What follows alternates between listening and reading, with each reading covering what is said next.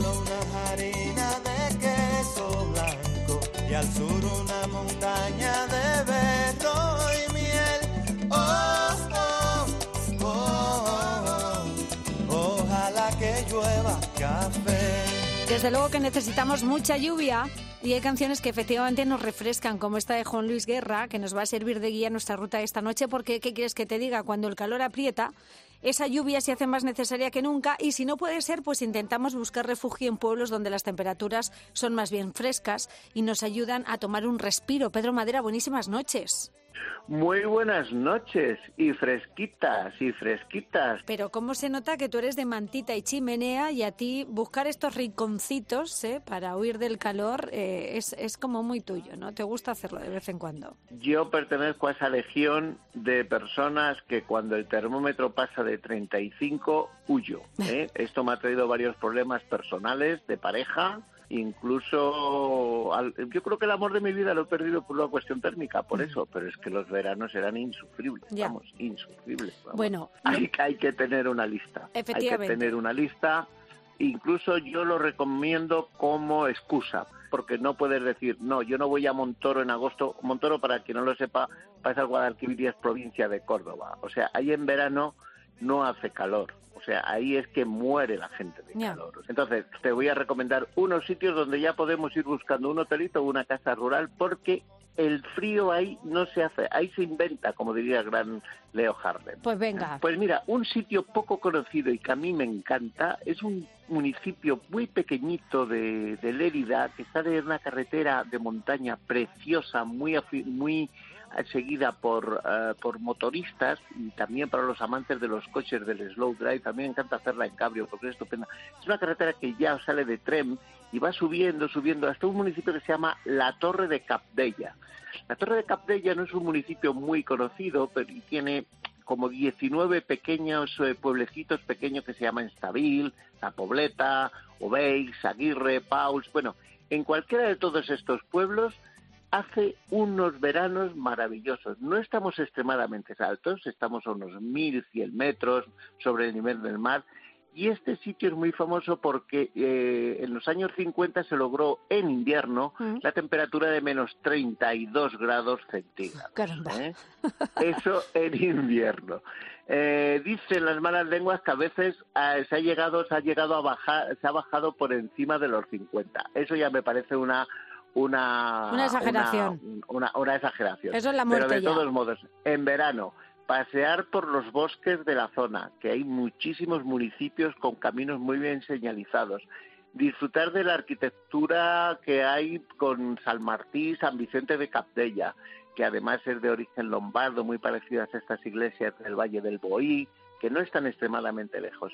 Y poder dormir ahí con manta en invierno, bueno, me parece Pues sí. una maravilla y me parece un sitio muy muy poco conocido. Además, eh, la gente eh, va mucho, mucho más a Noguera Pallaresa, a la otra zona más más eh, occidental, más hacia el oeste de Lérida y a mí me parece un rincón estupendo y muy bonito para Bueno, pero para ahí estamos en los. Pirineos, ahí se puede dormir bien también en sí. verano, con lo cual estamos en un sitio estupendo. No, no, Para- opción estupenda. Sí, ¿eh? sí, sí. Y también merece la pena Pues- pasar frío por conocer Cal- eh, Calamocha, porque seguro que me vas a hablar de Calamocha. Hombre, es que Calamocha, los pobres en invierno, es un terreno muy hostil. O sea, un sitio en el que se llega con mucha facilidad por debajo de los 15, de los 20 grados, pues sinceramente. Pero en verano, ojo, Ojo. en verano se abren todas las casas del pueblo y ahí se duerme con manta y con edredón. Además, con manta zamorana, de esas que pesan. Y me parece estupendo. Calamocha además es un pueblo muy bonito porque tiene una zona, por- pasa el río Giloco, la parte, la parte de- del puente, del viejo puente romano, la iglesia de Santa María la Mayor, el convento de franciscano del Concepcionista de San Miguel.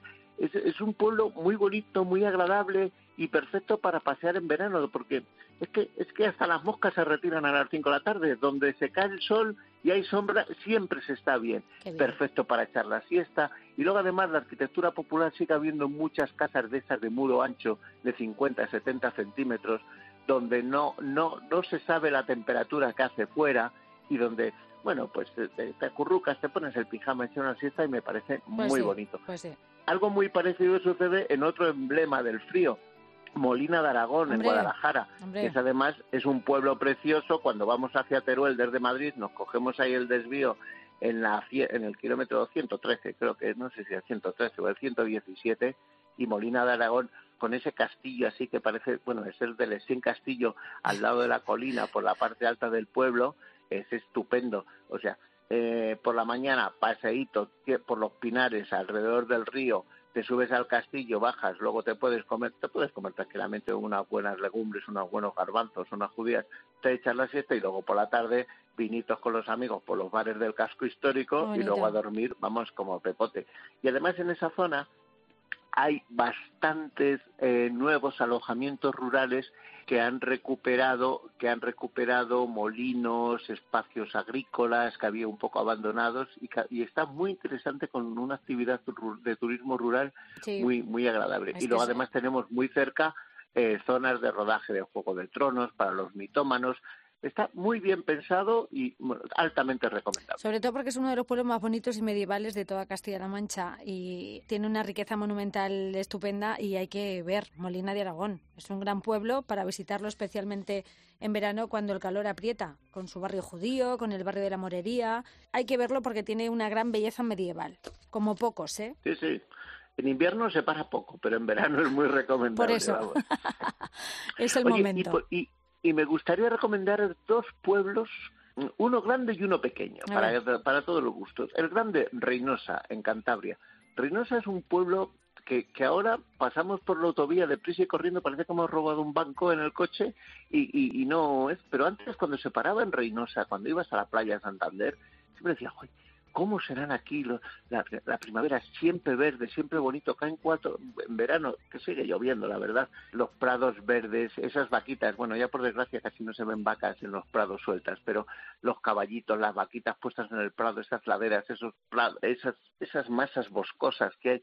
Me parece un pueblo estupendo. Ver su ayuntamiento, las iglesias de San Sebastián, ir a la Casona, la capilla de San Roque, eh, una excursioncita eh, hasta el Ijar o Izarilla, eh, ver el, la- el nacimiento del río Ebro. Me parece un pueblo precioso donde pocas, pocas, pocas veces hace calor. Qué bonito. Pero el Además, gran un- descubrimiento Sí. de hace una semana, que además te envié una foto porque estaba yo un poco bucólico, pastoril, no sé, no sé, Mm, Montemediano de Cameros.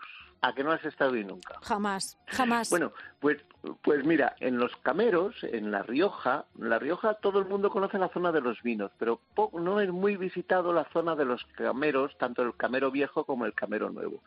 Y el nacimiento del turismo rural en, en, en La Rioja fue en un pueblecito que se llama El Rasillo. El Rasillo, gracias a un pantano que hizo la casa con un ingeniero, tuvo hasta competición de traineras, porque muchos vascos iban de vacaciones a esta zona de la montaña riojana y hay un pueblo que se llama El Rasillo. El Rasillo es un pueblo de una arquitectura popular preciosa con unas casas de arenisca roja, entramados de madera. Es un sitio que a mí me encanta. Y a las afueras pues hay muchas casas rurales, antiguas casas de veraneo que se han transformado en pequeños hotelitos con encanto. Fíjate. Y hay un pueblo como a kilómetro y medio que se llama Monte Mediano de Cameros. Yo el otro día estaba pensando dónde hacer un picnic para extender mi mantita y comerme unas buenas longanizas con pan que había comprado un paisano en el pueblo y descubrí este pueblo. En Montemediano llegas a por una recta que es como un kilómetro y al segundo, a la derecha, en el camino al pantano, está la iglesia de San Miguel.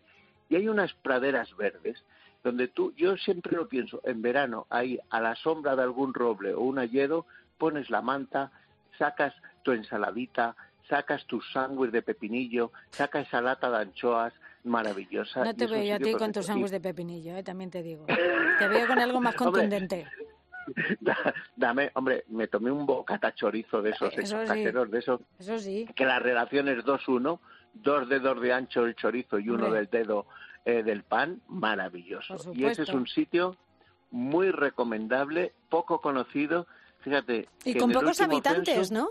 Pues creo que en el, mil, en el 2010, que fue el último censo, creo que tenían 25 habitantes. Fíjate. Estamos a 43 kilómetros de Logroño, estamos Sí. al lado de Nieva de Cameros, que tengo una amiga que hace un queso de cabra maravilloso. Eh, luego está Torrecilla de Cameros, pueblo de, de Praxe del Masteo Sagasta, Liberal de Pro, que me encanta. Todo el río Iregua, luego tenemos el río Leza al otro lado para hacer trekking maravilloso. Bueno, pues... Y si quieres ya como última propinilla, propinilla, pues un pueblo cercano a mi pueblo, que también es, importante. Pues mira, sabes que yo soy de Orcajo de la Ribera, provincia de Ávila, en pueblo emblemático donde en invierno viven 10 personas, ¿no crees tú? Y en verano se llena. Y muy cerca hay un pueblo que se llama Navarredonda de Gredos, famoso porque fue el primer parador que hubo en España y donde han ido todos los reyes, un sitio fantástico en el corazón de Gredos, y ahí es uno de los sitios más bonitos de Europa para ver estrellas. Bueno, ahí está el Parador Nacional de Gredos. Eso es, Efectivamente, el hay, el sitio donde se juntaron los, los padres de la Constitución a darle forma a nuestra querida Constitución. Bueno, pues ahí toda la zona de Navarredonda, Hoyos del Espino, Navacepeda, Aliseda de Tormes, toda todo el curso del río Tormes del que ya he hablado alguna vez.